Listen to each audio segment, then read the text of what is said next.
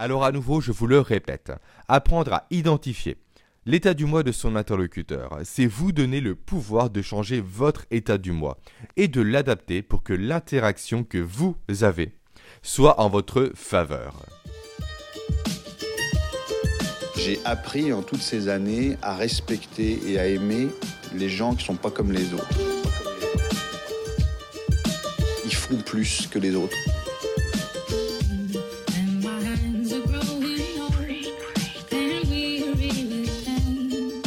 Ils font même plus pour les autres.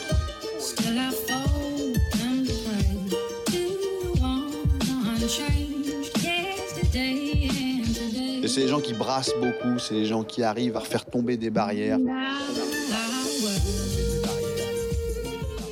Bienvenue sur ce tout nouvel épisode de Sauce Killer, le podcast réservé et uniquement réservé à tous ceux qui veulent chaque semaine développer ou renforcer leurs compétences comportementales. Avant d'attaquer l'épisode de cette semaine, je vais faire un petit résumé de l'épisode de la semaine dernière, car celui d'aujourd'hui est dans la continuité de ce dernier. Donc, la semaine dernière, qu'est-ce qu'on a vu ensemble? On a découvert l'analyse transactionnelle.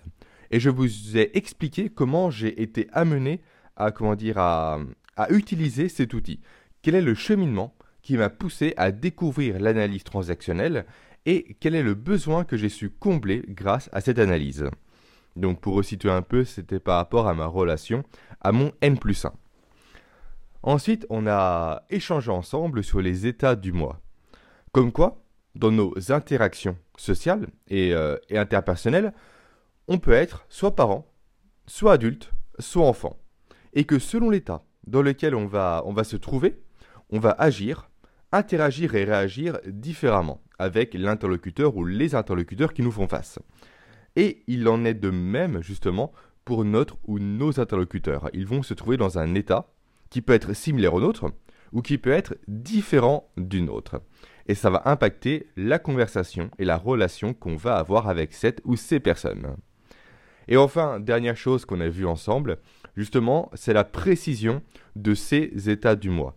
Donc déjà l'état parent, qui, je le rappelle, est un état dans lequel on va se positionner et qui va euh, grosso modo faire en sorte que l'on va se calquer, on va reproduire ce que nos modèles euh, passés auraient fait à notre place. On va se calquer sur ce que nos parents auraient dit ou fait, sur ce que nos grands-parents auraient dit ou fait, pareil pour notre tuteur éventuel, pour notre coach sportif, etc. Ensuite, on a vu l'état enfant. L'état enfant, cette fois-ci, c'est, on va dire, quasiment l'inverse. C'est un état beaucoup plus insouciant. C'est un état dans lequel on va reproduire les comportements tels qu'on les avait quand on était enfant. Donc beaucoup plus dans le jeu, beaucoup plus dans les sentiments, dans l'émotionnel, dans la spontanéité. Et enfin, dernier, euh, dernier état du moi, l'état du moi adulte, l'état que l'on peut qualifier, euh, comment dire, de rationnel. C'est l'état le plus terre à terre. C'est l'état dans lequel, euh, c'est plutôt l'état qui va nous plonger dans une attitude très terre à terre, très factuelle, très en lien avec ce qui se passe ici et maintenant. Donc, ça c'était pour la semaine dernière. Dans le podcast de cette semaine, on va aller plus loin ensemble. En effet, on va creuser encore plus ces états du moi. En fait, les états parents, adultes et enfants, on peut dire que c'est la partie immergée de l'iceberg. Maintenant, nous allons voir ensemble les subdivisions des états du moi. En fait, chaque état du moi, à l'exception d'un seul, donc vous verrez ça par la suite, va se subdiviser en sous-états du moi. Et cette euh, subdivision, ou cette sous-division comme vous voulez, est très pratique, est véritablement euh, euh, essentielle quand on cherche à maîtriser l'analyse transactionnelle.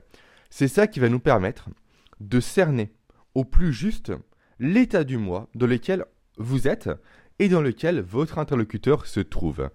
Et donc ainsi, je pense que vous avez fait le rapport, par conséquence, on sera beaucoup plus précis, beaucoup plus pointilleux quand on va chercher à modifier son propre état du moi en réaction à celui de son interlocuteur, soit quand on va chercher à modifier l'état du moi de notre interlocuteur au travers des, euh, de nos actions, de nos réactions et du langage qu'on va lui communiquer. Pour, euh, pour celles et ceux qui ont déjà écouté mon épisode, ou plutôt ma série d'épisodes sur le disque, donc je remets le lien en description si vous ne l'avez pas écouté, grosso modo c'est pareil que le modèle arc-en-ciel. D'un côté on a le disque, donc de base, qui va présenter quatre profils, ou plutôt quatre typologies comportementales qui sont le dominant, l'influent, le stable et le consciencieux. Et ensuite, pour aller plus loin, on a le modèle arc-en-ciel qui va nuancer chacun de ces profils pour être encore plus précis. Et là, on retrouve donc non plus quatre typologies comportementales, mais quatre nuances comportementales. On a le motivateur, le promoteur, le facilitateur, le, euh, je fais ça de tête, hein, le supporteur, le coordinateur, l'évaluateur, l'organisateur et, euh, et le conducteur. Je crois qu'on a fait le tour, je pense qu'on a les 8. Vous me confirmerez ça euh, de votre côté. Voilà, encore une fois, c'est là que se trouve tout l'intérêt de subdiviser les états du moi. C'est être plus précis, c'est être plus minutieux, c'est être plus pointilleux dans notre analyse de l'autre et dans notre introspection pour comprendre l'état dans lequel nous sommes. Alors, je, me suis pas mal attardé, mais c'est très important de comprendre tout cela avant de passer à la suite. Et justement, la suite arrive. Revenons-en à l'analyse transactionnelle et aux subdivisions des états du moi. Tous les états du moi, comme je vous l'ai déjà dit, ne sont pas concernés par cette subdivision. Elle ne concerne que les états enfants et parents. L'état adulte, lui, qui est calqué sur le rationnel, sur le présent, n'a pas de subdivision. Donc, commençons par le modèle enfant. Le modèle enfant va présenter, ou plutôt présente, trois subdivisions différentes. On a premièrement l'enfant que l'on va qualifier d'adapté soumis, le deuxième que l'on va qualifier d'adapté rebelle, et enfin le dernier que l'on va qualifier d'enfant libre. Une personne qui va se, positionner avec un état du moi, enfant adapté soumis, c'est une personne qui va chercher à se calquer sur son environnement. C'est une personne qui ne va pas dominer l'environnement, qui va réellement chercher à ne pas sortir de la masse, qui va se fondre un maximum dans l'environnement, encore une fois, qui l'entoure. Elle va accepter les règles, elle va s'y conformer, elle ne va pas chercher à en déroger. Contrairement à l'enfant rebelle, quand une personne a un état du moi enfant rebelle, là c'est le contraire. Elle va se placer directement en opposition à son environnement. Et le fait que l'on se trouve soit en état du moi enfant euh, adapté soumis ou enfant adapté rebelle découle directement de l'enfance que l'on a eue. Si, quand nous étions jeunes, nous étions plutôt du, euh, du style à rester un peu dans la masse, à ne pas, euh, comment dire, à ne pas faire de vagues, on aura plus tendance, en général, parce qu'il y a des exceptions bien entendu comme partout, donc en général à avoir, une fois qu'on a grandi, un état du moi enfant adapté. Si à l'inverse, quand on était jeune, c'était euh, fugue, c'était provocation, c'était bêtise, en général, encore une fois, on aura tendance aujourd'hui, une fois qu'on aura grandi, à adopter un état du moi enfant, cette fois-ci rebelle. Et enfin, dernière subdivision de l'enfant, là c'est l'enfant libre. C'est carrément l'enfant en fait qui n'est même plus adapté à la société. Il va chercher tout simplement à exprimer librement ses besoins et ses émotions de base. Une personne avec un état du moi euh, enfant libre ne va pas chercher à être conventionnel, à se fondre tout simplement dans la masse et dans le moule. Alors je vous rassure, je vais vous donner des exemples concrets pour illustrer comment euh, se manifestent ces états du moi de l'enfant, ces subdivisions de l'enfant dans la vie concrète de tous les jours afin de vous aider à identifier cet état du moi, soit chez vous, soit chez votre interlocuteur le plus facilement possible. Mais avant ça, je vais déjà vous présenter les subdivisions de l'état parent. Là, elles ne sont pas trois, elles sont deux. On a le parent normatif et le parent nourricier. On va commencer par l'état du moi parent normatif. Alors le parent normatif, en fait, se caractérise comme quelqu'un qui fait preuve d'esprit de protection, qui a besoin d'un cadre réellement réglementaire établi, et qui cherche à transmettre les valeurs qu'il a acquis aux autres personnes. Ensuite, le parent nourricier, là, c'est le parent qui va chercher, comme son nom l'indique, à nourrir les autres, donc à les encourager, à les pousser à agir, à les pousser à se développer. On est réellement en opposition avec le parent normatif qui lui va chercher à protéger, donc en quelque sorte à sécuriser les autres, parce que le parent nourricier va plutôt chercher à placer les autres dans une zone de non-confort, à les sortir de leur zone de confort pour qu'ils puissent évoluer et, comment dire, euh, se développer. Voilà, ça ce sont les subdivisions des états du moi par an. Donc maintenant, comme promis, concrètement comment se manifestent ces états du moi et ces sous-états du moi dans la vie de tous les jours? Et comment vous, vous pouvez les identifier rapidement et efficacement? À la fois identifier, je le rappelle, l'état du moi de votre interlocuteur ainsi que le vôtre. Le plus simple pour ça, selon moi, c'est de vous présenter tout simplement une situation de la vie de tous les jours et comment chaque état du moi réagirait face à cette situation. Je vais prendre quelque chose de, de plutôt banal qui est un contrôle de papier par la police. Vous conduisez tranquillement, vous êtes au volant de votre voiture, et arrivé à un péage, un agent vous fait un signe, vous dit de vous rabattre sur le côté afin de vous demander les papiers du véhicule. Vous êtes donc en situation d'interaction sociale et inconsciemment, vous allez vous placer dans un des états du moi qui vous correspond ou qui correspond à la situation. Alors plutôt que de vous donner les informations euh, comme ça euh, de façon descendante, on va essayer de faire ça de façon euh, interactive, dans la mesure du possible avec un podcast unilatéral. Je vais vous dire des phrases que pourrait dire un état du moi en particulier. Et vous, de votre côté, essayez de trouver quel état du moi pourrait dire cette phrase?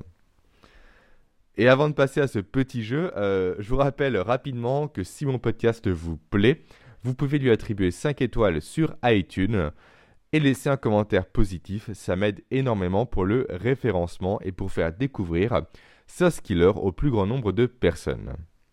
Donc, est-ce que vous êtes prêts? On va commencer le jeu. Première phrase. Mes papiers? Bien sûr, euh, ce type de contrôle est, euh, est tout à fait normal et je pense même qu'ils sont très utiles pour stopper les délinquants. Donc, selon vous, quel état du moi pourrait dire cette phrase? Si vous avez répondu le parent normatif, vous avez entièrement raison. Ensuite, deuxième phrase.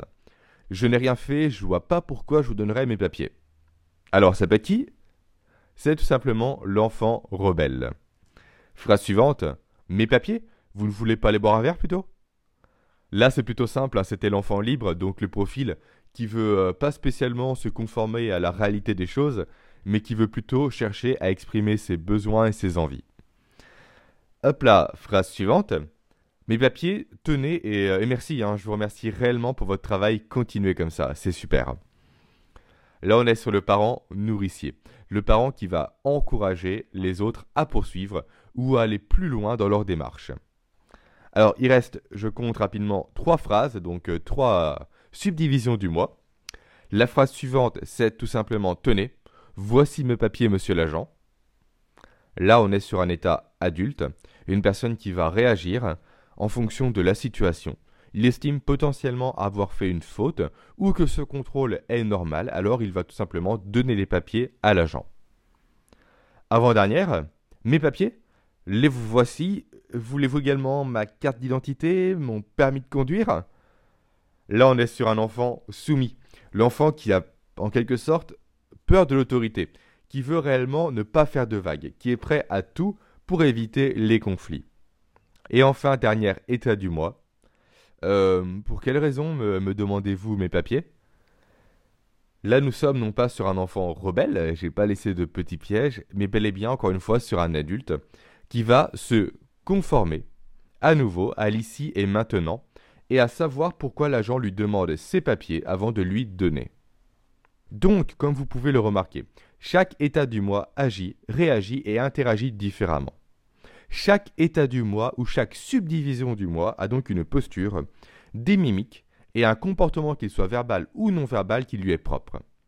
Alors à nouveau, je vous le répète, apprendre à identifier L'état du moi de son interlocuteur, c'est vous donner le pouvoir de changer votre état du moi et de l'adapter pour que l'interaction que vous avez soit en votre faveur. Et justement, maintenant que nous avons vu ensemble les différents états du moi et les différents sous-états du moi, et que vous êtes capable, tranquillement, de commencer à les identifier donc chez vous ou chez vos interlocuteurs, nous allons passer à la dernière partie, les transactions. Parce que oui, ce n'est pas pour rien que l'analyse transactionnelle s'appelle analyse transactionnelle. Donc les transactions entre les différents états du mois, entre les différents sous-états du mois, les échanges entre ces, différents, euh, différentes typologies si vous préférez. Et ça, ça sera l'objet du prochain podcast, alors ne le manquez pas. Voilà, c'est ce qui conclut l'épisode d'aujourd'hui. J'espère qu'il vous aura intéressé, j'espère qu'il vous aura plu, et j'espère avant toute chose qu'il vous aura permis de progresser dans votre connaissance de l'analyse transactionnelle. Comme euh, évoqué la semaine prochaine, on continue les podcasts sur l'analyse transactionnelle avec justement les transactions. Donc, si vous préférez à nouveau les échanges entre les différents états du mois. Quel état du mois euh, va avec quel autre état du mois? Et quel état du mois ne va surtout pas avec un autre état du mois je pense que vous avez déjà quelques idées. hein. Si on met un parent normatif avec un enfant rebelle, ça risque d'être très compliqué et de faire des étincelles. C'est ce genre d'interaction que nous allons voir la semaine prochaine. Je vous souhaite une excellente journée et à très vite sur Sauce Killer. J'ai appris en toutes ces années à respecter et à aimer les gens qui sont pas comme les autres. Font plus que les autres.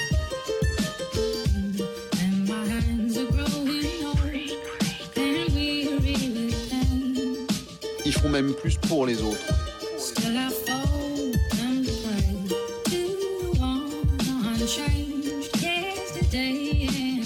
Et c'est les gens qui brassent beaucoup, c'est les gens qui arrivent à faire tomber des barrières.